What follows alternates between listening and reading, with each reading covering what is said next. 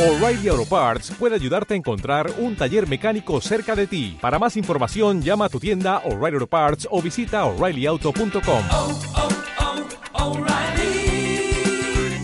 oh, Parts.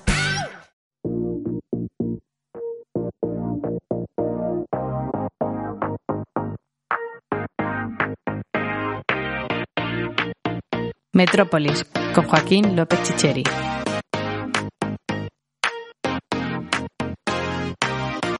Estamos en crisis, una crisis cuya peculiaridad es el drama de 45.000 muertos por un coronavirus. Es horroroso y no estábamos preparados para todo esto. Además de no estar preparados, las decisiones para proteger a la población en España se tomaron tarde y por eso ha muerto mucha más gente. Los fallecimientos por millón de habitantes son muy superiores a países vecinos donde se actuó pronto. Y por eso mismo parece lógico que se exijan responsabilidades. Lo sorprendente es que no parece que se vayan a asumir, ni que la mala gestión esté teniendo ninguna consecuencia a nivel estatal ni autonómico. Se echan los muertos unos a otros a la cara y nada más.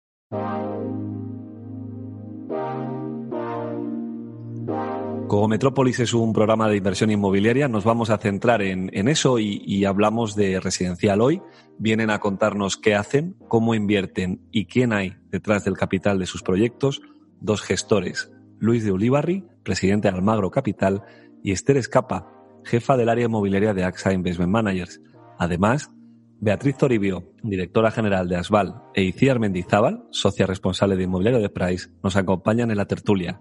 Tendremos también la sección de Inmohistoria con Jorge Benítez, que hoy nos habla del Madrid utópico de Fernández de los Ríos, el hombre que intentó diseñar una capital europeísta derribando iglesias y construyendo plazas. Empezamos antes con la revista de prensa que hace Rocío Ruiz, directora del periódico inmobiliario digital brainsre.news. Hola Rocío, ¿cuáles son las noticias inmobiliarias clave de las que te gustaría hablar? Buenos días, Joaquín. A continuación pasaré a hacer un breve resumen de las noticias más destacadas del sector. En primer lugar, comenzaremos con una de las mayores inmobiliarias del mundo, Pontegadea, surgida como una fórmula para canalizar los ingresos por dividendos que recibía Amancio Ortega de su grupo textil Inditex ha logrado situarse como la mayor inmobiliaria española por encima de gigantes cotizados como Merlín y Colonial, a los que supera en 3.000 millones de euros. En concreto, Pontegadea acaba de desvelar que atesora un patrimonio inmobiliario valorado en 15.163 millones de euros, una cartera que amplió durante 2019 con inversiones por valor de más de 2.000 millones. Entre ellas destaca la adquisición de los complejos Freud Block y Arbor Block en Seattle y en Reino Unido de Post Building, que compró por más de 700 millones de euros. Hasta ahora Pontegadea tenía como obligación invertir unos 2.000 millones de euros anuales en activos inmobiliarios. Sin embargo, la decisión de Inditex de reducir el dividendo por el efecto del COVID llevará al grupo a contar con tan solo unos 600 millones para comprar activos, operaciones que cerrará ya para final de año, ya que de momento en 2020 no ha realizado ninguna adquisición. El cambio de planes de Pontegadea no es un fenómeno único de la empresa de Amancio Ortega. Otras grandes inmobiliarias españolas como Colonial han anunciado que mantendrán un perfil más desinversor que comprador tras la crisis. Así intensificará el proceso de venta de activos no estratégicos iniciado hace dos años y parará inversiones por valor de 70 millones. Del lado promotor destaca Coavit, que ha decidido poner en cuarentena alrededor de 600 viviendas previstas en su plan de negocio, afectando al 15% del total de su cartera. Esta decisión supondrá una caída de entre el 20 y el 25% en las entregas, impactando de igual forma a sus ingresos del próximo ejercicio. También la nueva normalidad ha afectado a los equipos de los grandes asesores inmobiliarios. Así, consultoras, firmas de servicios profesionales y despachos de abogados han comenzado a realizar importantes cambios en sus divisiones inmobiliarias tras el impacto del COVID en el mercado inmobiliario español. Este es el caso de PricewaterhouseCoopers, JLL y Dentons, por citar algunos.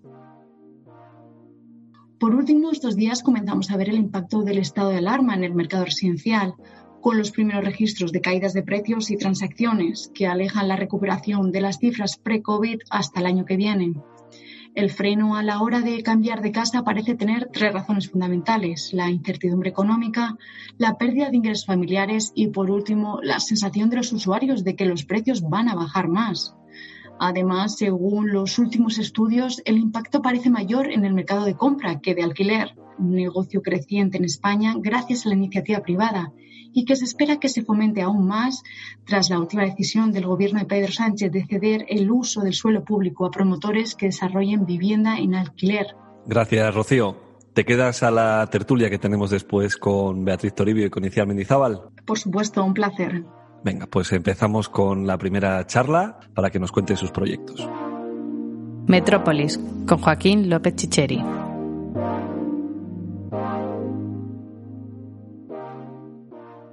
Mi primera invitada de hoy es Esther Escapa, directora de inversiones y desarrollos de AXA Investment Managers, que recientemente salía en todos los medios por una operación de compra de mil viviendas en una promoción para alquiler delegada con Tectum. Hola Esther, ¿cómo estás? Hola, muy bien, buenos días. Bienvenida, bienvenida. Eh, AXA Investment Managers gestiona eh, un patrimonio de 804.000 millones de, de, euros en activos, de los cuales aproximadamente 145.000 son activos llamados alternativos, dentro de los cuales se ubica el patrimonio en gestión, el patrimonio inmobiliario en gestión, que asciende a 91.000 millones de euros a nivel mundial. Y si no estoy mal informado, y recientemente esta semana salía en el Financial Times un artículo sobre vosotros, estáis en el top 10 de los 10 principales gestores de patrimonio inmobiliario a nivel mundial y no sé si el primero a nivel europeo. Sí, el liderazgo europeo es, es siempre un tema reñido que que, que, varía con los años, pero si te, tienes información, información eh, correcta.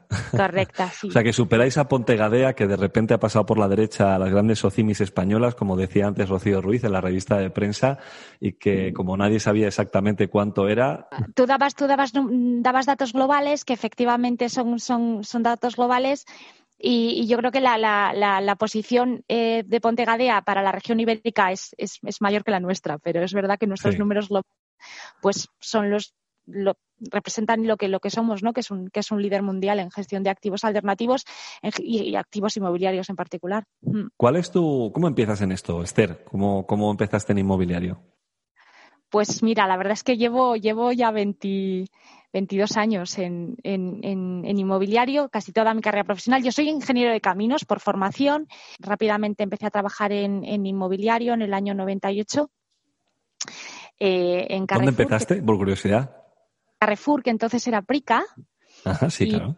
Y en aquellos años, pues, eh, pues la compañía estaba embarcada en un proceso de expansión que era, que era muy interesante, ¿no? En, en competición directa con lo que entonces era Continente, que luego fue, fue objeto de una fusión de, con, la, con, las dos compañías, que bueno, pues que yo tuve la oportunidad de vivir allí eh, in situ. ¿Cuándo, o sea, ¿cu ¿Cuánto tiempo llevas en AXA? Pues mira, en AXA llevo los últimos 17, 18 años, desde el año 2000, 2003. Nada, un par de días, por lo que veo. ¿Qué hace, ¿qué hace AXA? ¿Qué, ¿Cómo invierte su dinero? Y en concreto, eh, la rama que tú diriges. Pues mira, eh, yo estoy en, en, AXA IM ALS, que es la, bueno, pues que es la, la, la, filial de AXA IM que, tiene, que, que, hace gestión de todo tipo de activos y nosotros hacemos gestión de activos alternativos. Esto incluye, pues, infraestructuras, incluye, incluye deuda inmobiliaria incluye, y es el corazón del negocio, eh, la inversión inmobiliaria. Es más un tema relacionado con los servicios que inicialmente se daban solo a la aseguradora y comenzaron a darse también a terceros. No necesariamente compartiendo los mismos vehículos, aunque eso se hace también, pero es un tema más relacionado con los servicios que se prestan, que inicialmente se prestaban servicios de gestión de inversión solo a las aseguradoras del grupo y en un momento posterior, eh, bueno, pero que hace más de, más de 20, casi 24 años ya de esto, se comenzaron a prestar servicios eh, también a, a, inversores y siempre institucionales, porque es todo capital institucional al que damos este tipo de servicio. Pero, pero efectivamente. Sí, o sea, es como... AXA se da cuenta de que tiene unos conocimientos de gestión que, más allá de usarlos para sus propios activos y las propias inversiones que hace la aseguradora, y de repente se da cuenta que gestiona esos activos que son propiedad de AXA y que podría hacerlo, esa gestión, para terceros. Exactamente. Eh, exacto. Exactamente. Entonces, Eso no es la única aseguradora que lo hace, o sea que hay más, que lo hacen. Y lo que dices que me ha parecido interesante es eh, que eso conecta con una pregunta que hago siempre, es quién hay detrás del capital, ¿no? De, los proyectos que gestionas. Eh, y lo que dices es que solamente gestionáis para inversores institucionales, ¿es así? Efectivamente, efectivamente. Es fundamentalmente es dinero institucional. Son fondos de pensiones y, fondos soberanos y, cuentas de, inversión de grandes eh, compañías eh, institucionales. Y bueno, pues como decía, de esos eh, 146.000 millones, pues más o menos te diría un poquito más de la mitad es dinero relacionado con las aseguradoras del grupo y, eh, y un poquito eh, menos de la mitad es, es, dinero invertido por estos, estos clientes institucionales no relacionados con, la aseguradora, con las aseguradoras del grupo. Venga, pues vamos a bajar el balón. Eh, he usado antes el ejemplo que ha estado en prensa hasta hace nada eh, eh, sobre la inversión en estas mil viviendas.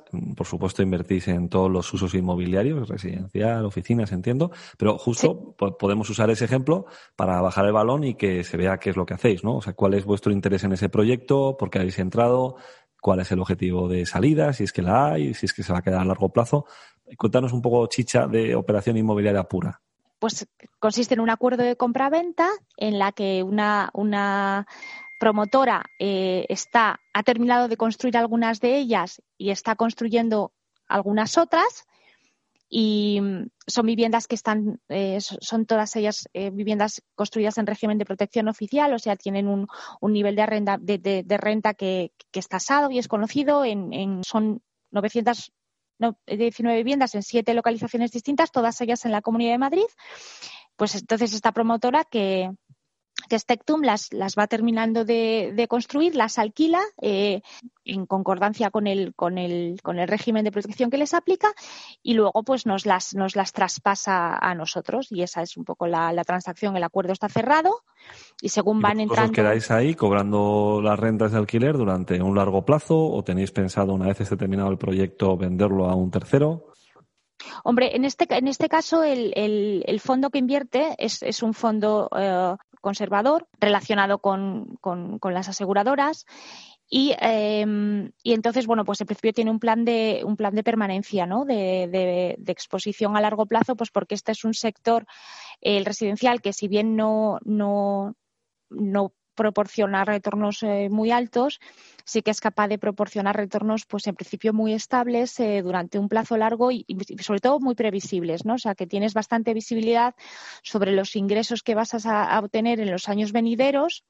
Eh, ¿Cuánto, ¿cuánto, ¿Cuál es el volumen de inversión total entre el capital, eh, si se pide algo de deuda, en total, cuánto estáis invirtiendo para este proyecto? Estamos hablando de, de unos 150 millones de euros, es un capital que no va apalancado. Es, es sorprendente eh, Esther, la mala fama que se le está atribuyendo al inversor institucional, específicamente además al que invierte en residencial, eh, y que todos sabemos de dónde viene, viene de una época de crisis y de una operación con residencial público en Madrid muy concreta, pero eh, donde se da la sensación de que el inversor profesional, el inversor institucional, es una especie de ser especulativo, se lo, se lo bautiza despectivamente como, como fondo buitre muy a menudo, ¿no? Que es un término que además ya no necesita explicación, porque si eres un fondo buitre, pues eres muy mala persona. Y, y, y está esa etiqueta puesta, y, y, y me parece muy interesante esta labor de difusión de lo que se hace en el mundo institucional, porque resumiendo lo que has dicho, se están invirtiendo 150 millones de euros sin deuda Acordémonos de las cosas que se hacían en el boom de los años 2000, cuando se hacía residencial, que además no se invierte para desarrollar vivienda y darle el pase vendiéndola eh, con unos objetivos de rentabilidad agresivos, sino que se va a mantener en cartera en alquiler, con lo cual se va a gestionar un parque amplio de vivienda por parte de un profesional que va a estar al quite porque no tiene un problema si de repente hay una gotera, no te dice, oye, espérate, aguantar a un par de meses que ahora estoy corto de dinero, que es lo que pasa muy a menudo con el inversor privado pequeñito que tiene un piso como forma de ahorro, ¿no? Sino que existe un, una gestión profesional de, de, ese alquiler, además en un momento en el que necesitamos más vivienda y precisamente más vivienda asequible, como es este proyecto, y esta es la, la, pregunta. ¿Esto no puede hacerlo el Estado? ¿No, ¿No tiene más sentido que desarrolle la vivienda asequible con dinero público el propio Estado? ¿Tiene sentido que se metan los agentes privados a hacer esto? Bueno, eh, a ver, eh, hoy por hoy eh, estamos, eh, estamos eh, en una economía eh, de libre mercado y siempre y cuando, hasta que alguien nos venga a decir lo contrario. Y, entonces, bueno, pues al final tenemos un marco, tenemos un marco regulatorio que si bien ofrece este tipo de, producto, pues con unos niveles de, retorno que, que, son, que son bajos, pues eh, sí que es verdad que por ser un segmento eh, el, nivel de renta al que puede acceder una parte muy grande de la población, pues pensamos que, debiera muy el, es muy estable.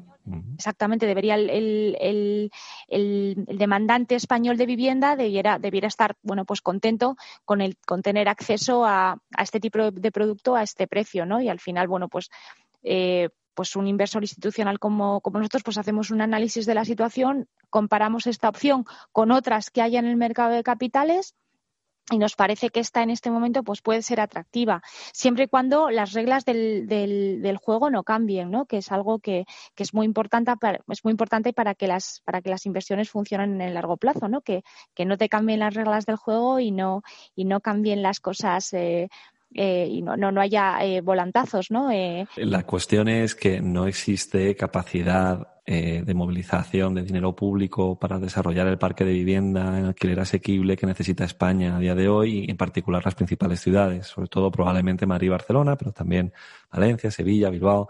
No existe esa capacidad, como es lógico, y la, lo bueno es que el sector inmobiliario puede recibir inversión de capital de perfiles inversores tranquilos, conservadores, estables, con visión de largo plazo, que lo que buscan es un retorno atesorado, a cambio también de tener bajo riesgo, y donde la clave está, como tú acabas de decir, en no cambiar las reglas de juego. Básicamente no, no parece que eh, eh, tenga mucho sentido eh, desaprovechar la oportunidad de todo el capital interesado en, en, flujos estables, en retornos estables y tranquilos, que pueda ayudar a, a, fomentar, a generar más oferta residencial, que es uno de los grandes retos que tienen las sociedades modernas, no solo en España, sino en, hay un proceso de urbanización evidente donde cada vez más gente migra a las ciudades y hay que proveer de, vivienda, ¿no? Para que no se produzcan burbujas especulativas y, y, y las tasas de esfuerzo eh, se relajen, ¿no? Para que la gente no, no tenga que destinar demasiado dinero a, a su vivienda, eh, lo cual no tiene, no tiene mucho sentido. Vosotros, la tipología de uso inmobiliario que gestionáis, o sea, una, si hicieras una tarta con todos los proyectos que gestionáis en España y Portugal, ¿cuál es la tarta por usos aproximada? Como anticipabas, pues la, variedad de, usos es, bueno, es que es, muy amplia. Eh, nosotros tenemos eh, bueno, pues un parque importante de, viviendas en algunas pues ya en gestión y otras pues como, como son estas que, que pronto entrarán a, engrosar ese parque. Tenemos centros comerciales, eh, tenemos edificios de oficinas en Madrid y Barcelona, tenemos eh, naves logísticas también en, en, Madrid y en Barcelona, tenemos un hospital, tenemos residencias de estudiantes repartidas por toda la geografía española y tenemos locales. Y así sumando, sumando, llegáis a esos 2.000 millones que me decías antes, ¿no? Ah, dos, unos 2.600, sí. 2.600 millones. Eh, mm. Sin un porcentaje concreto, pero dirías que en activos terciarios, o sea, no residenciales, tenéis la mayor parte de exposición, de mayor parte de patrimonio sí. gestionado. La mayor parte es no residencial, con muchísima diferencia, sí. Sí, es, es, es, también otra cosa que se suele desconocer y cuando se habla mucho de los fondos y no sé qué y tal, en general la mayor parte del dinero está precisamente en, en usos terciarios, no, no en el residencial. Y, y de sí. hecho, eso no es bueno, si es que al revés, necesitamos más inversión en residencial, precisamente el capital que puede movilizar una generación de oferta mayor, ¿no? Sí, yo creo que cuanto más, eh, bueno, si las, si las eh, has, has, has hecho comentarios muy, muy, muchos comentarios muy, muy, muy interesantes ¿no? en, las, en, en, en las, las, explicaciones que hacías antes. ¿no? Es verdad que los, los aspectos reputacionales, pues, pues yo creo que es verdad que, que los, los, los inversores institucionales, bueno, pues eh, sufrimos un poco el impacto eh, de esas, bueno, pues de esas opiniones a veces generalizadas, porque en general también nosotros tenemos perfiles mediáticos bajos y entonces, bueno, pues eh, eh, normalmente destinamos nuestro tiempo y nuestros recursos pues a hacer las cosas y no a, y no a combatir corrientes de opinión que de repente no pueden. Normalmente al final lo que sucede es que están se fundamentan en falta de conocimiento, ¿no? De, y bueno, pues es verdad que es muy, es, es, es es una pena, ¿no? Es una profunda desconfianza en, en las intenciones de, de, alguien que invierte dinero. Es una profunda desconfianza generada por el desconocimiento y es un desastre. Y es un desastre porque genera un clima de animadversión que, mm. que nos perjudica y que perjudica precisamente al ciudadano al que esas mismas corrientes de opinión intentan ayudar, porque yo creo que ahí tienen una intención bondadosa, ¿no? Eh, pero no se dan cuenta de que lo que hacen es lo, conseguir lo contrario, que es precisamente perjudicar a, ese ciudadano que intentan ayudar, entre, entre comillas, defendiéndolo de, del malo y el buitre que viene a hacer el mal, ¿no?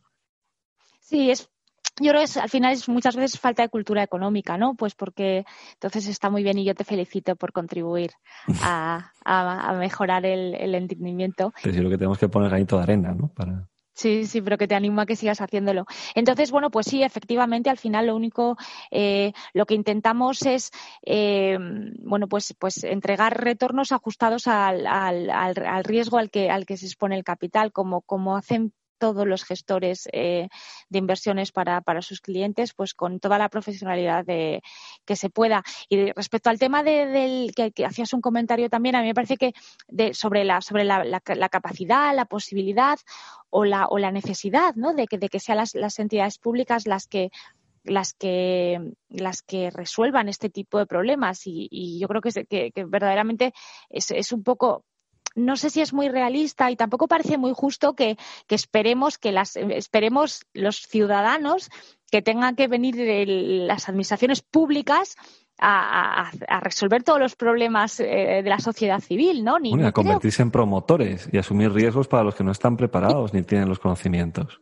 Asumir con, con, con dinero de los ciudadanos este tipo de, de tareas que al final requieren de mucha especialización, ¿no? Entonces, no, no, no sé si eso sería tampoco muy, muy, muy justo o muy esperable, ¿no? Entonces, lo que, lo que yo creo que sí que, que, podemos esperar es de las, de las, de las eh, administraciones es de que de que, de que hagan, de que, de que pongan juntas unas reglas del juego, eh, pues que hagan posible que, las entidades privadas respondamos con profesionalidad y con celeridad a las necesidades de los ciudadanos en producto, en tipología, en tiempo, en forma y en precio sobre todo, ¿no? Porque si los ciudadanos están, la demanda está, está demandando un, una serie de, productos residenciales a unos precios determinados, pues yo creo que, que tendremos eh, los profesionales del inmobiliario que buscarnos la forma eh, de satisfacer esa demanda y... Sí, sí, es desquiciante, Esther. O sea, eh, vamos a ver, eh, es que este problema de vivienda no es nuevo. O sea, a mí, a mí lo que produce más frustración es que ya con la valla de Felipe IV en Madrid había especulación. Es que con el plan Castejón en el siglo XIX se generó en su ejecución mayor especulación y, por tanto, mayor perjuicio para el ciudadano. Es que estamos en el siglo XXI, que estamos hablando de un problema que ya existía hace 200 años. Quiero aprovechar para hacerte la última pregunta y no te quito más tiempo. Eh, vosotros gestionáis dinero en inmobiliario, en gestión inmobiliaria, entiendo que para diferentes perfiles. ¿Puedes explicar brevemente eh, cuáles son los la tipología típica, los perfiles típicos para los que gestionáis dinero? Gestionamos capital de todos los perfiles de riesgo y, y, y, lo invertimos en todas las tipologías de activos, ¿no? Que al final es algo que probablemente no, no, no, no hay, no hay tantas eh, gestoras que, que sean Con esa capacidad mm. con esa capacidad, ¿no? Entonces, bueno, pues efectivamente gestionamos eh, capital con, de, coste, de coste más alto y de ciclo más corto que, que necesita, eh, bueno, remunerarse remunerarse de manera más alto y entonces bueno pues hay que tiene que estar dispuesto a, tomar riesgos y que está encantado de tomarlos eh, de manera profesional obviamente y... Son necesarios también, porque cuando nadie se atreve a hacer algo son los que se atreven, momentos de son... ciclo complicados como el actual. Son los que empujan la máquina, ¿no? Al final y, y, y, son los que los que efectivamente en un momento determinado donde donde donde otros eh, donde otros inversores con coste capital más bajo pues directamente no, no entienden que es el momento de entrar, pues pues son capaces de entrar y son capaces de son capaces al final de enfrentarse a procesos que que, que es, es, lógico que, que generen eh, que generen retornos más altos, pues porque añaden muchísimo valor, ¿no? Perfil más promotor, más de transformación de los activos inmobiliarios, son, ¿verdad? son eh, fondos que persiguen la creación de valor, ¿no? Entonces, al final, para crear valor tienes que hacer algo, porque pocas veces creas valor sentándote en, en un activo, ¿no?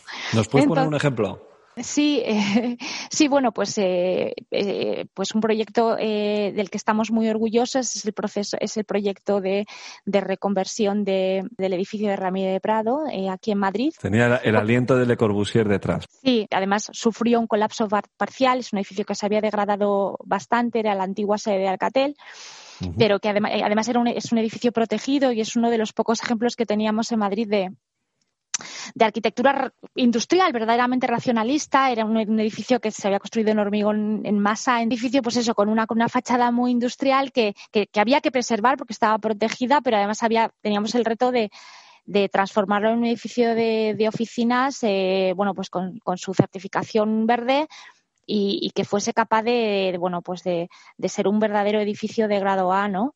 Y bueno, pues efectivamente lo reconvertimos, hicimos un esfuerzo de inversión en un momento en el que el mercado tampoco, tampoco era, era, era tan, tan, tan, tan bollante, ¿no? Pues al final hoy, hoy es la, es, es un edificio que está ocupado por Amazon y, y por la, y por la Comunidad de Madrid en toda la parte nueva, y bueno, pues eh, rápidamente fue capaz de, de atraer a inquilinos tan buenos como estos que te acabo de mencionar, y efectivamente, bueno, pues en ese proceso de de reconvertir el edificio, de recuperar edificabilidad, de reformar esa fachada y de, y de proteger toda esa estructura que, bueno, pues que como te he dicho es que era, es que era un edificio hecho con, con hormigón en masa, ¿no? Eso, eso se hizo antes de que hubiera prontuarios de hormigón, ¿no? Y, y entonces, una vez alquilado, o sea, después de todos los riesgos asumidos para darle la vuelta, mejorarlo, invertir en él y buscar unos inquilinos, entiendo que el inversor que puso el dinero para eso ha buscado la, la- un, un Ah, inversor eso- más eso- conservador que lo compra, ¿no? Sí, en realidad es, es, es eso que ha, que, que, que ha sucedido, ¿no? Pasa al escalón anterior de un inversor más conservador, ese core que se dice en inglés, que bueno, en español conservador, moderado, un perfil más tranquilote, una incertidumbre por tanto baja y también obviamente va a tener una rentabilidad futura menor que la del inversor que ha arriesgado. Y luego te quedaría otro escalón, ¿no? De, de perfil de riesgo, que era el que decías al principio. Y serían los, los inversores más oportunistas. Nuestro, normalmente nuestro, nuestra, nuestro punto fuerte en la gestión del capital oportunista es el, es- son los fondos promotores. Esther Escapa.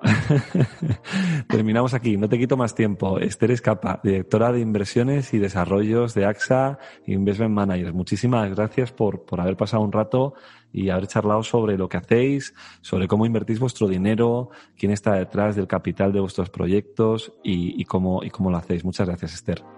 Ha sido un placer. Muchas gracias a ti. Metrópolis, con Joaquín López Chicheri.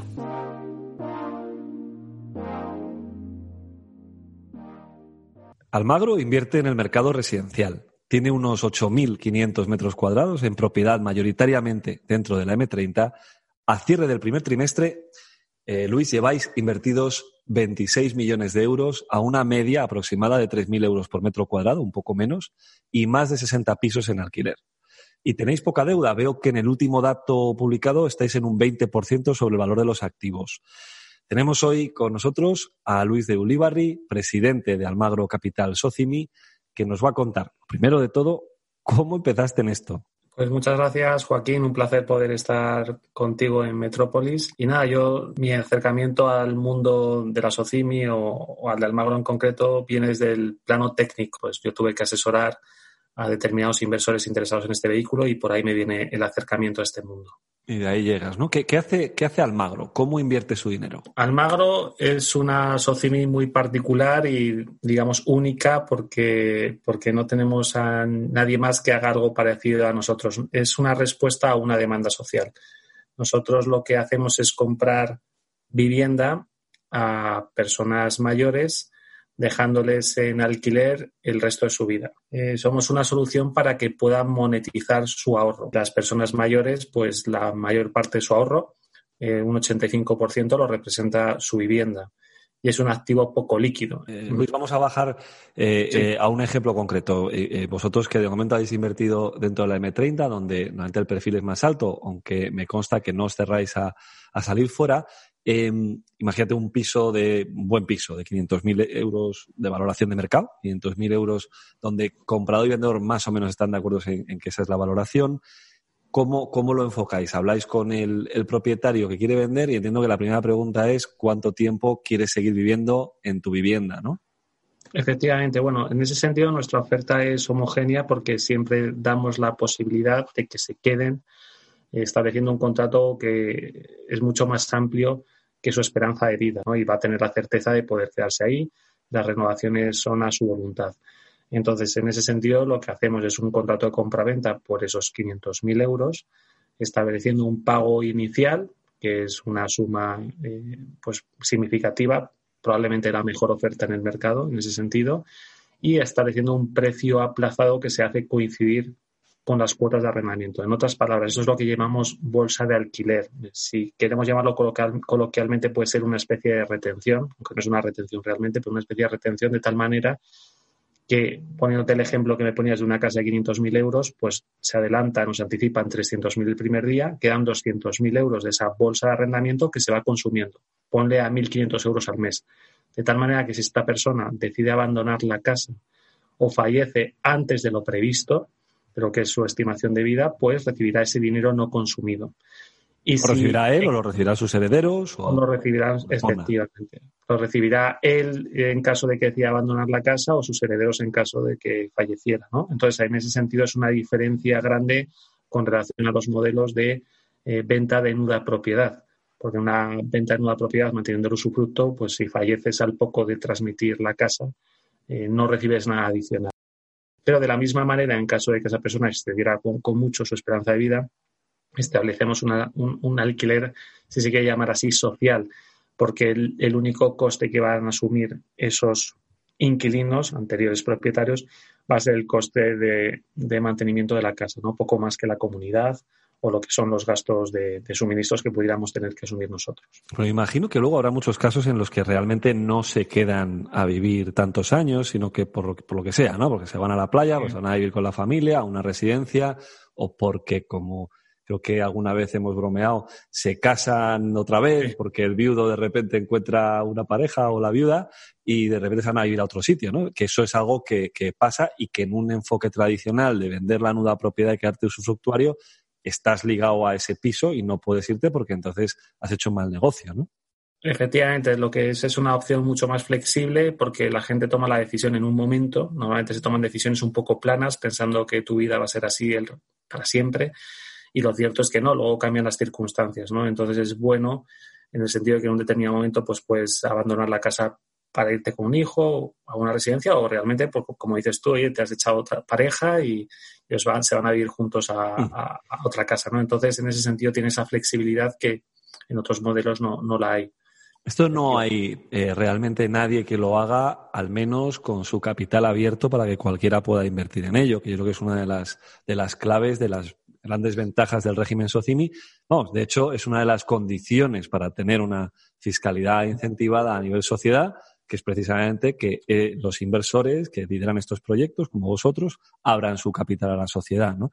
Que, más o menos, eh, en, términos de, de, proyecto, me parece interesante saber cuáles, son vuestros planes. ¿no? Es decir, tenéis un proyecto a largo plazo, tenéis un proyecto que es para 10 años y vender la sociedad con los activos que hayáis comprado, o queréis ser patrimonialistas de largo plazo ¿Cuál es el proyecto? Si alguien quiere invertir en Almagro, eh, ¿en qué tiene que pensar? De inicio nos planteamos unos límites temporales y realmente, pues, eh, justo en la última junta que hemos tenido accionistas, pues nos hemos dado cuenta que tiene sentido crecer, que hay mercado, que el modelo tiene muy buena acogida y entonces cobra sentido el flexibilizar eh, los plazos de inversión y desinversión, ganar volumen y poder incluso pues entrar en un negocio de rotación, de dar valor, lo que va a generar mucho valor o consideramos que va a generar mucho valor a los accionistas.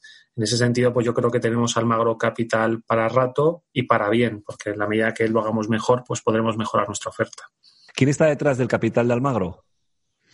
En el capital de Almagro realmente es una socini muy, muy diversa, muy democrática. Es decir, siendo pequeñita y más de 150 inversores, puede haber digamos, dos, tres que podemos denominar más institucionales, pero bueno, ninguno con un porcentaje tan relevante como para ser dominadora en la Socimi. ¿no? ¿Cuál es el porcentaje mayor? ¿Cuál es el accionista que tiene más? En torno al, en torno al, al 20% y, y, a día de hoy es Aligrupo. ¿qué, qué, cuál es el objetivo de rentabilidad para la gente que invierte en Almagro? Deberíamos estar siempre por encima del 6,5-7%, pero aspiramos a, aspiramos a llegar al doble dígito. Es una rentabilidad que proviene, entiendo, de dividendos por un lado y plusvalía, revalorización por el otro, ¿verdad? Pues sí que hasta ahora ha venido la rentabilidad vía revalorización de la, de la sociedad, que está en esos entornos que te he dicho, y a partir del año que viene pues irá con un dividendo creciente que debería situarse en un muy buen número en dos, tres años, es lo que consideramos veo que eh, la crisis que hemos vivido no ha afectado eh, a vuestra acción, que se ha mantenido en unos niveles similares. A, de hecho, subió bastante en el mes de enero y se ha mantenido bastante estable con algo de caída, pero vamos, irrelevante por lo que veo, o, me equivoco. El crecimiento de la acción se ha mantenido y esta crisis pues no nos ha afectado, más bien un poco al contrario en cuanto a lo que es el modelo de negocio, como te decía. Entonces, bueno. Genial, genial. No, hombre, está claro que tampoco, o sea, en eso yo creo que sois transparentes, lo ponéis en vuestro informe trimestral. Si alguien quiere hacer trading con la acción de Almagro, pues se equivoca porque es una acción ilíquida todavía, pero ya va teniendo negociación y como bien dices, estáis, estáis en el top 10 más o menos siempre, ¿no? Top 5, top 10 de Socin, del mercado alternativo bursátil con mayor número de días con negociación. Obviamente es un proyecto que, como bien has dicho, estás en fase de inversión, empezando. Para eso está MAP, ¿no? Es una incubadora de proyectos que, como no empiezan con 500 millones de euros, pues necesitan de un tiempo para, para crecer, para formarse y también eso ofrece una oportunidad, entiendo, para quien quiera invertir. Pues queda, queda claro, eh, eh, Luis, si te parece, vamos a dar entrada a, a, a tres eh, personas con mucho criterio inmobiliario, eh, tanto Rocío Ruiz, directora del periódico inmobiliario digital eh, Brainsre.news, que, que hace la revista de prensa y que estaba antes con nosotros. ¿Qué tal, Rocío? Hola, buenos días. También está con nosotros Iciar Mendizábal, la socia responsable de inmobiliario de, de PwC. Hola, buenos días. ¿Qué tal, Iciar? Y por último, Beatriz Toribio, directora general de Asval. Hola, muy buenos días. Seguro que alguna de vosotras, y bueno, Rocío, que es periodista 100%, seguro que tiene alguna pregunta para, para Luis. Eh, sí, eh, quería un poco que nos explicara, eh, Luis, mejor cuál es la diferencia del modelo de negocio de, de Almagro respecto al clásico nuda propiedad, que ha comentado antes que tenía varias diferencias. Nosotros lo primero, primerísimo es que es un alquiler, no un, no un usufructo y es precisamente lo que nos permite tener esa flexibilidad de que si las personas que nos han vendido la casa y se han quedado como inquilinos no han alcanzado su, su, la estimación que hacemos de permanencia en la casa, ya sea porque deciden abandonarla porque fallecen, pues lo que nos permite a nosotros es devolver la parte no consumida de arrendamiento, ¿no? de ese crédito que se ha generado en la compraventa que os comentaba antes. Eso en un usufructo no sucede. Entiendo que es más fácil así, entonces, eh, enganchar eh, posibles eh, inquilinos. Sí, a ver, la verdad es que nosotros, yo siempre lo he dicho, ¿no? El principal problema que tenemos es el divulgativo, el, el, el, el, enseñarle a alguien un modelo que es nuevo. No es fácil, yo reconozco que es bastante complicado, incluso siendo expertos, pues no, no, la gente estamos acostumbrados a lo que estamos acostumbrados, ¿no? Y, y, en ese sentido la hipoteca inversa la gente la conoce o, o, el modelo de venta de nueva propiedad la gente lo conoce bien. Y esto, pues, pues, parece que, que, que, que, hay que explicarlo más. Entonces, digamos, el principal problema. Ahora bien, una vez que la gente lo entiende, pues la satisfacción es absoluta, es 100% satisfacción, al menos las encuestas que nosotros tenemos internas. Y, pero, y, pero, Luis, sí. perdona, soy Beatriz Toribio. Eh, yo creo que es un sistema que permite eh, a la persona mayor o, y, tener unos ingresos ¿no? por, por, su patrimonio y al mismo tiempo tener la tranquilidad de que tiene una vivienda eh, por lo que le queda de vida.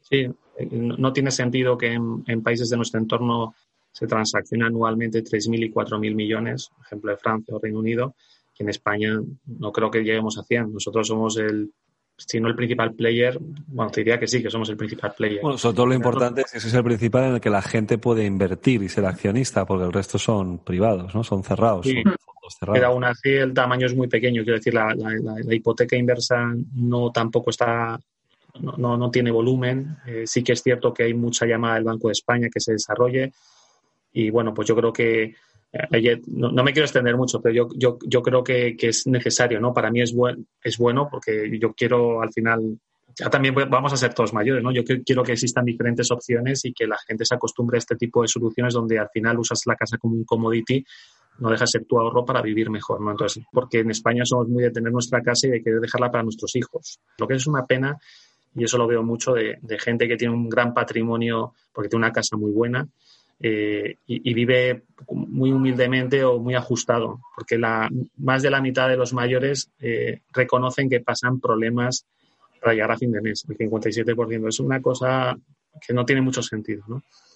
Oye, Luis, ¿y qué perfil de, inmuebles eh, buscáis? ¿Cómo hacéis esta búsqueda? ¿Elegís por ubicación, por metros cuadrados?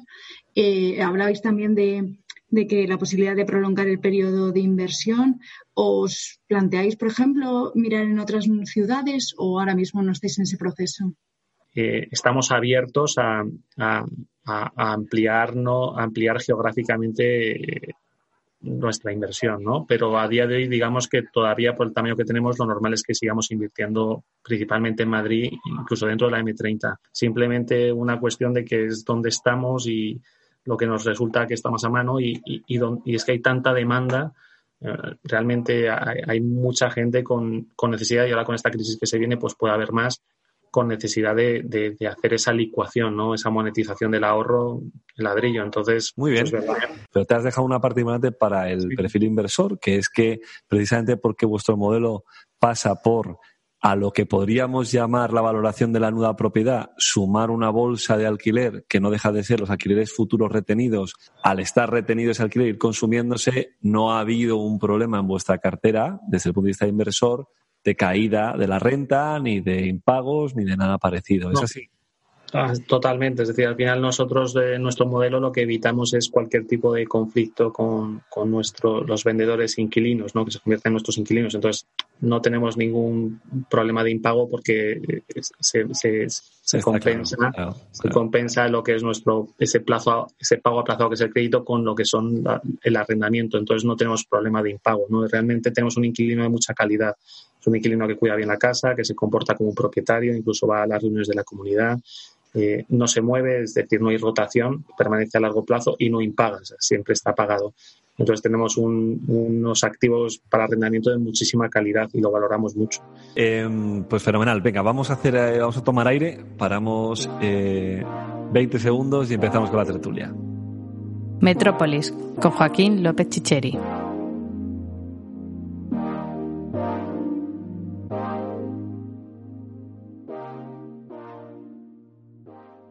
Continuamos con la tertulia en Metrópolis. Eh, los invitados, además de que Luis de Olivarri se ha quedado con nosotros después de la entrevista, contamos también con Rocío Ruiz, directora del periódico inmobiliario digital brainsre.news, con Iciar Mendizábal, socia responsable del área inmobiliaria de PwC, con, y también con Beatriz Toribio, directora general de Asval. Muchas gracias a todos.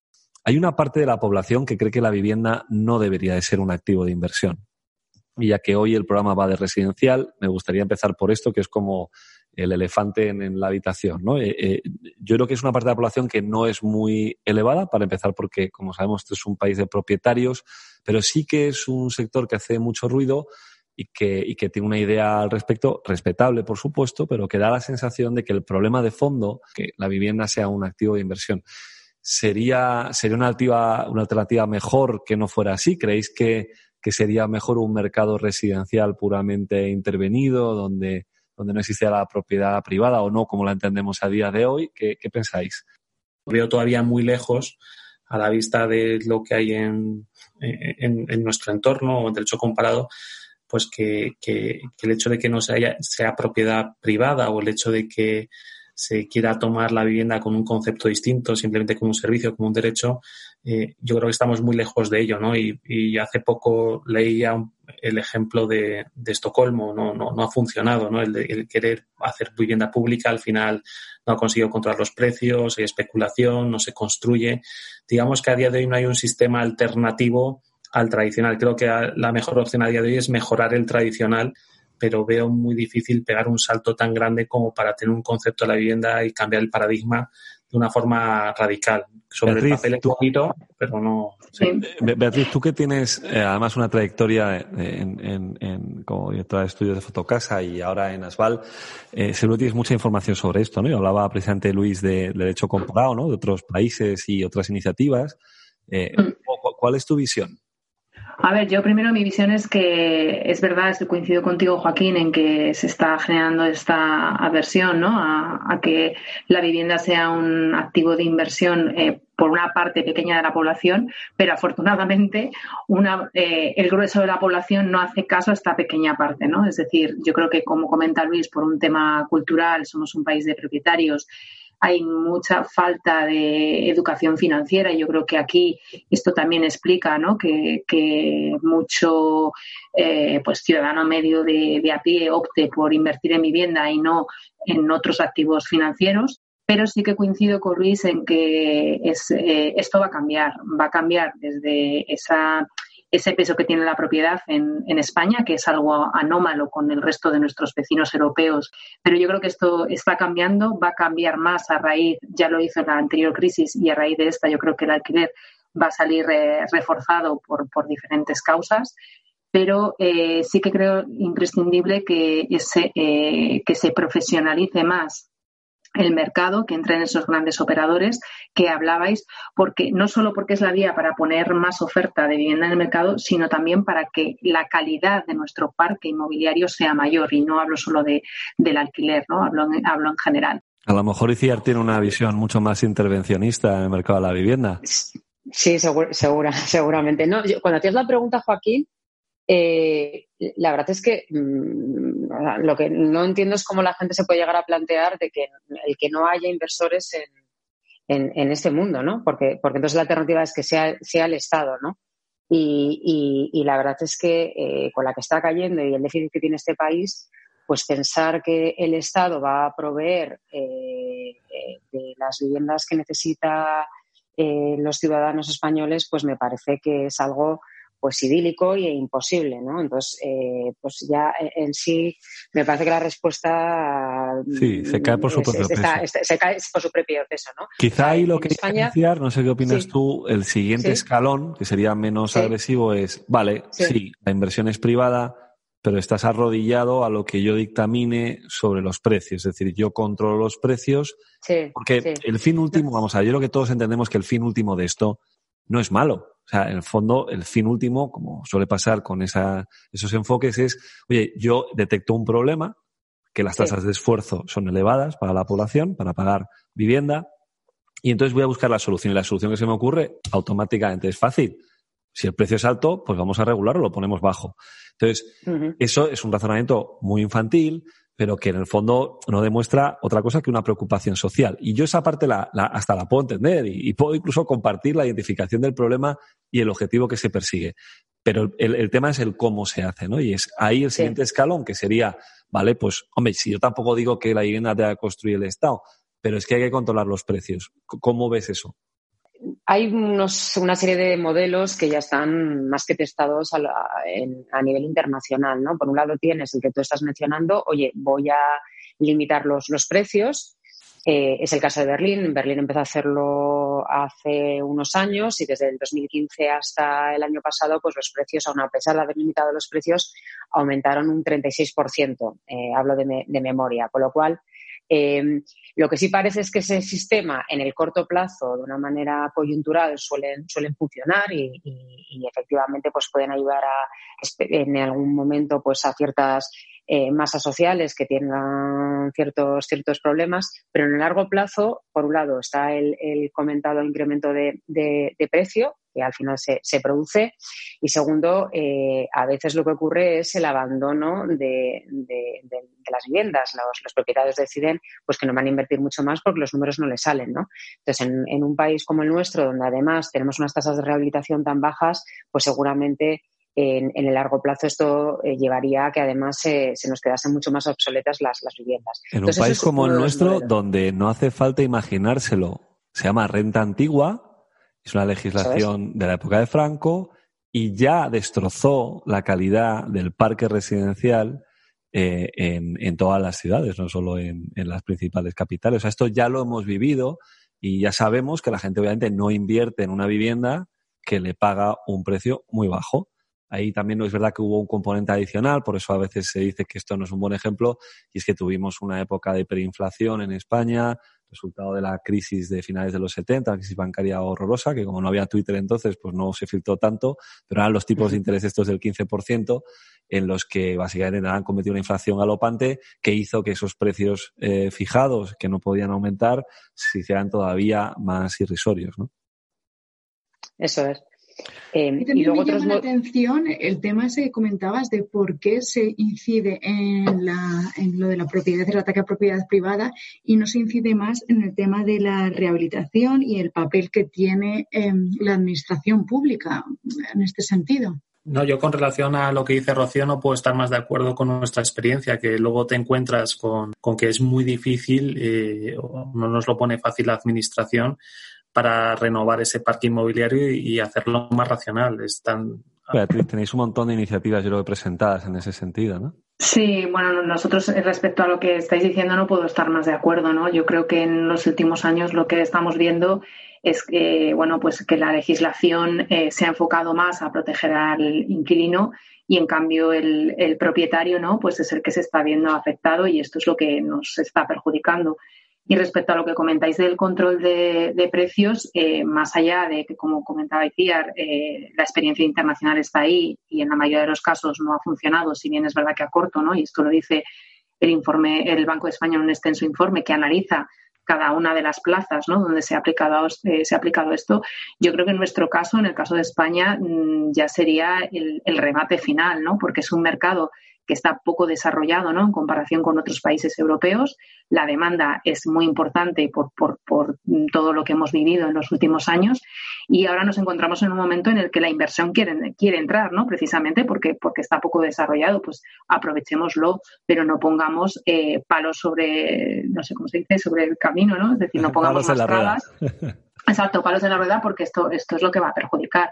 Respecto a nuestras medidas, lo que, lo que, lo que proponemos en, en ASVAL, en la Asociación de Propietarios de Vivienda en Alquiler, por un lado es eh, a, medio, eh, a medio plazo, precisamente por todo lo que estáis comentando, ¿no? Esa necesidad de vivienda, de que la Administración no la puede poner en marcha y demás pues eh, la necesidad de desarrollar esa colaboración eh, público-privada que bueno pues hemos visto que se están dando avances en, este sentido no con la publicación del, último decreto ley que se ha aprobado en el pasado Consejo de, Ministros, ese es el camino, pero claro. Para los que no se escuchan, Beatriz, ¿qué es la colaboración público-privada en concreto? ¿En qué consiste? La, en ladrillos. La, colaboración público-privada, para explicarlo a grosso modo, es la administración pone la materia prima, que es el suelo. Hay que ver eh, eh, diferentes modelos y esto es lo que está en, discusión. Desde nosotros apostamos por el modelo concesional y el sector privado lo que pone es, como dices tú, construye las viviendas y las gestiona dentro de un periodo de, un plazo de tiempo que, bueno, en el Real Decreto que se ha, aplicado, ha aprobado en el último Consejo de Ministros se propone que sea 70 o 80 años y después esta infraestructura pasa de nuevo a la, a la administración. Eh, esto, al final, habrá que establecer los pliegos, un montón de modelos y demás, pero en, el fondo es un, es un control de precios, ¿no? Porque evidentemente la administración sea autonómica, en este caso tendrá que ser autonómica porque, porque es competencia de las comunidades autónomas, tendrá que poner las condiciones y ahí es una vía de controlar eh, precios, ¿no? Más que las reglas se conocen desde el principio, que es la clave. Es Exacto. decir, yo no invierto y compro algo y de repente viene alguien y dice, pues no puedes alquilarlo a más de no sé cuánto, sino que mira, las reglas de juego son estas. Yo. Pero esto es, lo importante, es a donde iba yo. Lo que e, esa colaboración público-privada tiene que ir acompañada de una seguridad jurídica, que es lo que da confianza, y tener la seguridad de estos inversores, estos operadores, de que esas reglas no van a cambiar eh, pues aunque cambie el ciclo económico, aunque cambie el partido político que está en el gobierno. ¿Qué pasa? ¿Que tienes miedo de que haya cambios legislativos cada cinco años en España? No sé por qué. No, sé por qué, ¿no? Pero bueno, esto, es la medida a medio largo, a medio, a medio plazo, ¿no? Y es fundamental y es algo que hay que hacer ya. O sea, eh, vamos con muchísimo atraso y esto es lo que han hecho otros países, Francia, Alemania, que siempre se nos ponen como ejemplo y que sí que está muy bien, pero lo que hemos hecho aquí en España es que la vivienda eh, pública en alquiler, al final eh, ha pasado a, los inquilinos, a la propiedad de los inquilinos. ¿no? Pero a corto plazo nosotros lo que estamos viendo en Asval es que eh, si la situación eh, a raíz de esta crisis pues eh, llega a las previsiones económicas que tenemos del FMI del Banco del Banco de España perdón, con ese 20% de paro, lo que nos vamos a encontrar es con una morosidad y un problema social muy grave y una mayor dificultad de acceso a la vivienda.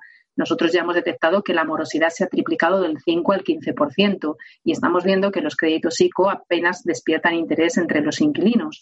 Luego, lo que proponemos es que también desde la Administración, ahora que está todo el proceso de negociación de los fondos europeos, se, eh, se, cree un fondo que nosotros valoramos en unos 700 millones de euros destinado a ayudas directas a las personas, eh, a estos colectivos más vulnerables. ¿Qué, ¿Qué, es lo que calificamos por colectivos vulnerables? Los que están destinando un 48% de sus ingresos al pago de un alquiler.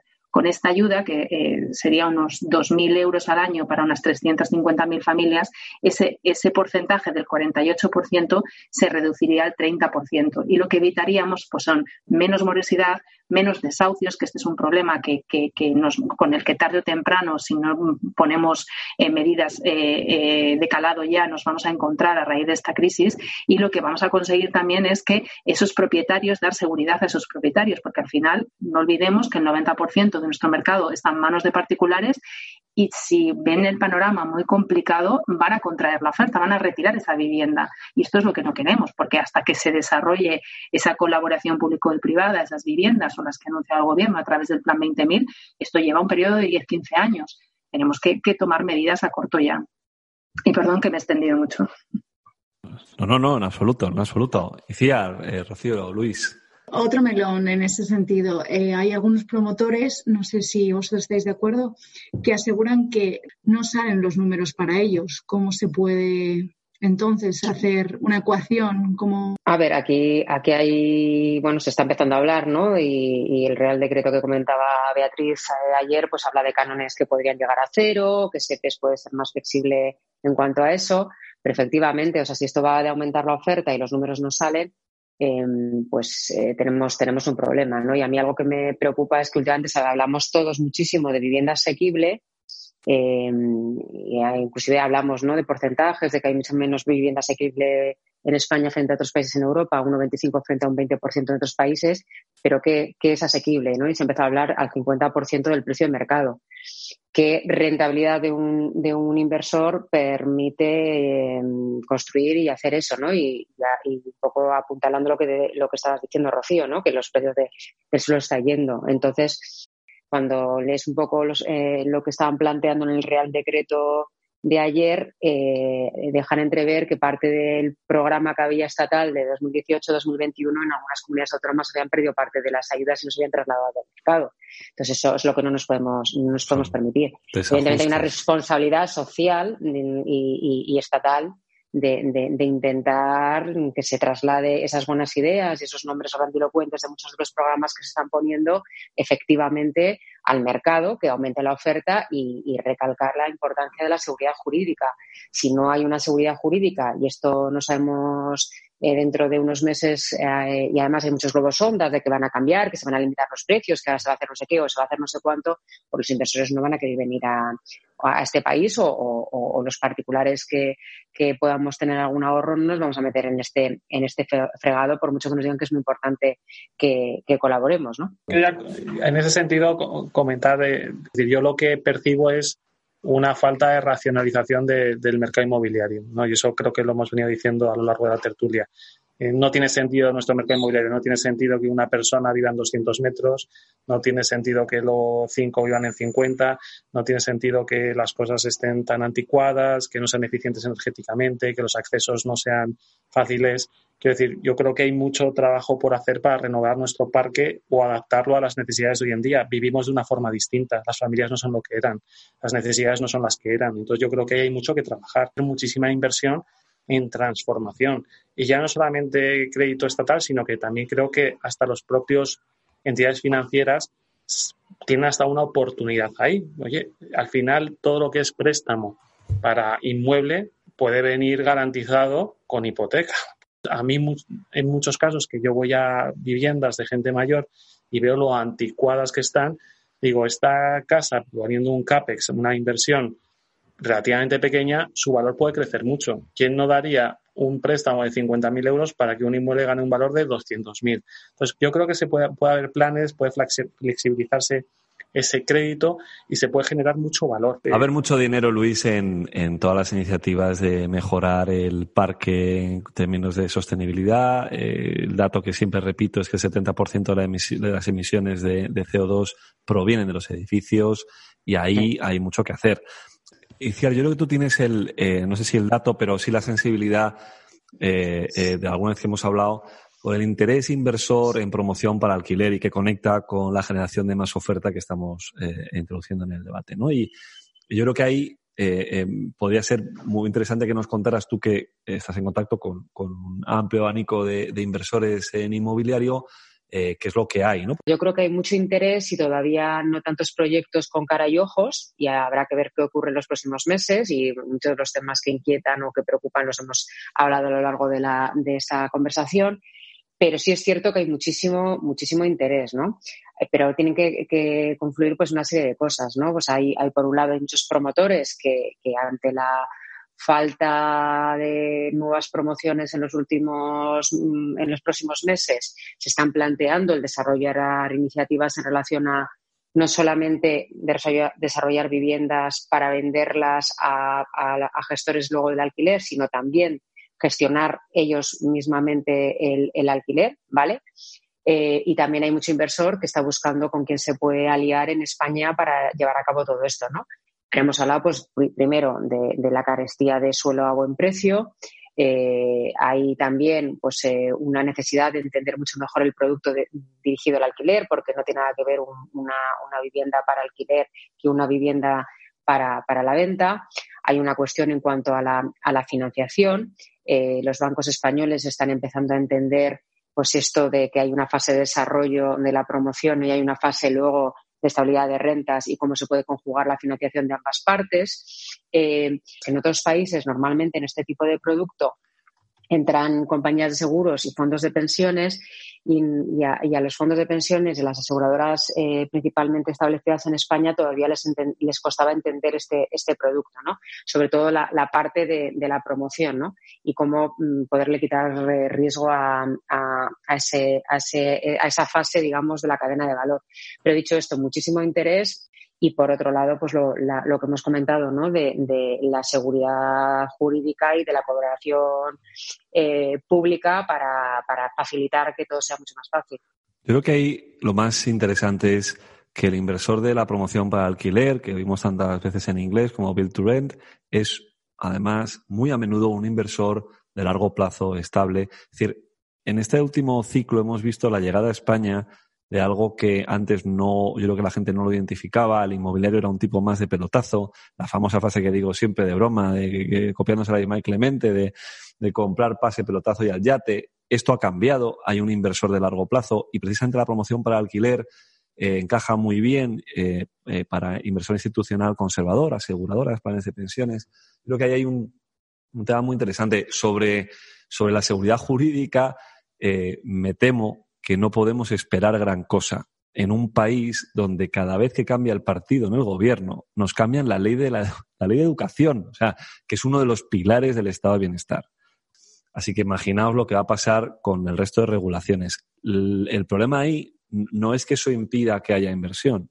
Lo que supone es una mayor exigencia de rentabilidad que te pague el riesgo que asumes invirtiendo en un país donde se cambian las reglas de juego, lo cual, si estamos hablando de colaboración público-privada, no deja de ser un perjuicio para el ciudadano, que no es de un color político, que al final lo que hace es pagar sus impuestos y que se enfrenta a que ese inversor en relación público-privada que tiene miedo a que le cambie las reglas de juego, va a hacer una oferta peor para algo que no deja de ser patrimonio público, que es de todos. ¿no? Y esa es, el, esa es la tragedia de los cambios legislativos que sufrimos en un país como este. Quiero agradeceros a, todos, a, Beatriz Toribio, directora general de ASVAL, a Iciar Mendizábal, eh, socia responsable de, de, inmobiliario de PwC, a Rocío Ruiz, directora del periódico inmobiliario digital brainsre.news y a Luis Ulibarri, presidente de Almagro Capital, eh, que hayáis eh, pasado este rato, que hayáis colaborado, que, que hayáis estado la tertulia, la charla para hablar de residencial Seguro que quedan muchos más temas, pero intentamos que no se nos alargue el programa. Ahora vamos con la sección de Jorge Benítez. Jorge Benítez nos habla hoy del Madrid utópico de Fernández de los Ríos, el hombre que intentó diseñar una capital europeísta, derribando iglesias y construyendo plazas. A vosotros, muchas gracias por, por estar en Metrópolis y seguimos en contacto.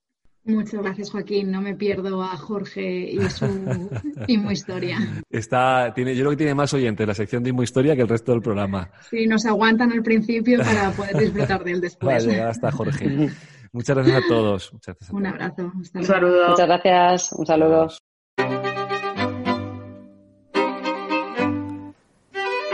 En tiempos de pandemia, en los que las ciudades son foco de brotes, se plantean calientes rediseños urbanísticos amables y sostenibles, con más carriles bici y zonas verdes. Los portales inmobiliarios publicitan sus anuncios destacando aquellas privilegiadas viviendas que tienen balcones exteriores y terrazas, como si se vendiera una vacuna residencial ante el tedio de posibles nuevos confinamientos. Sin duda hoy buscamos más luz que ayer. La necesitamos. Lo que no saben los vecinos de Madrid es que esta visión la tuvo un hombre fascinante hace 150 años. Eso sí, multiplicada por 10. Al que hoy solo se recuerda por un nombre en el callejero del barrio de Chamberí. En este episodio de Imo Historia quiero hablar de Ángel Fernández de los Ríos, el padre del Madrid utópico.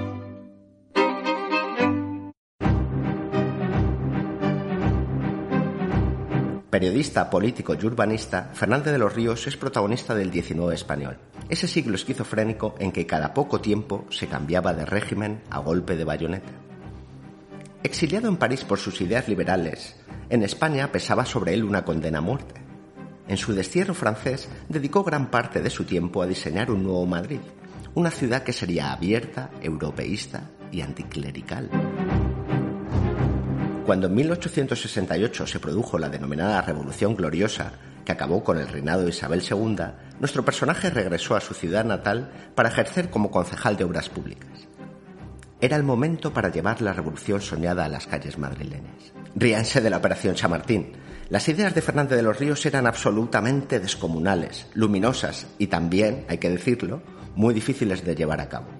La base de su plan consistía en unir la ciudad anterior al ensanche por grandes avenidas rectas, tomando las instituciones del Estado como referentes y creando plazas que la ennoblecieran.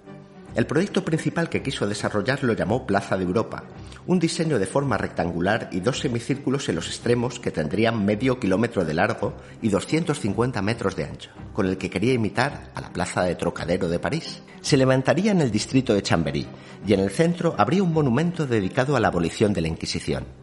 La estatua iba a ser forjada con las campanas de las iglesias colindantes. Así describió su propuesta. Usaremos campanas que tantas veces han tocado en son de regocijo para celebrar los autos de fe y los actos de iniquidad de los tiranos que han pesado sobre España por espacio de 300 años. Las calles que llegarían a la plaza serían bautizadas con nombres de capitales europeas, como Atenas, Berlín y Estocolmo. Las casas proyectadas a su alrededor no superarían los dos pisos y tendrían un jardín interior de 10 metros cuadrados. Fernández de los Ríos propuso que para aprovechar los materiales nobles de los conventos e iglesias que iba a derribar, se construyera una gran sala de conciertos y un centro de convenciones. La política nacional impediría que nuestro hombre realizara su sueño. No eran tiempos para estrategias a largo plazo, porque en meses se pasaba del gobierno al exilio. Aquel proyecto murió cuando apenas nacía, así como sus demás ideas, como la proyección de convertir la hermosa iglesia de San Francisco el Grande en un panteón dedicado a los hombres ilustres de España.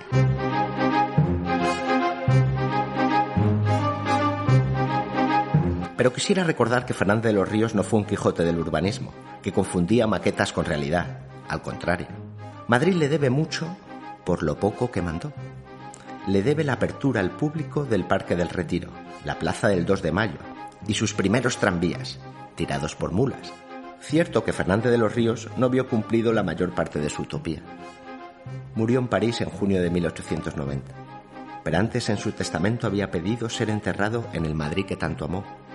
Sus restos fueron llevados hasta el cementerio de San Martín, hoy desaparecido y que se ubicaba junto a la actual Glorieta de Bilbao.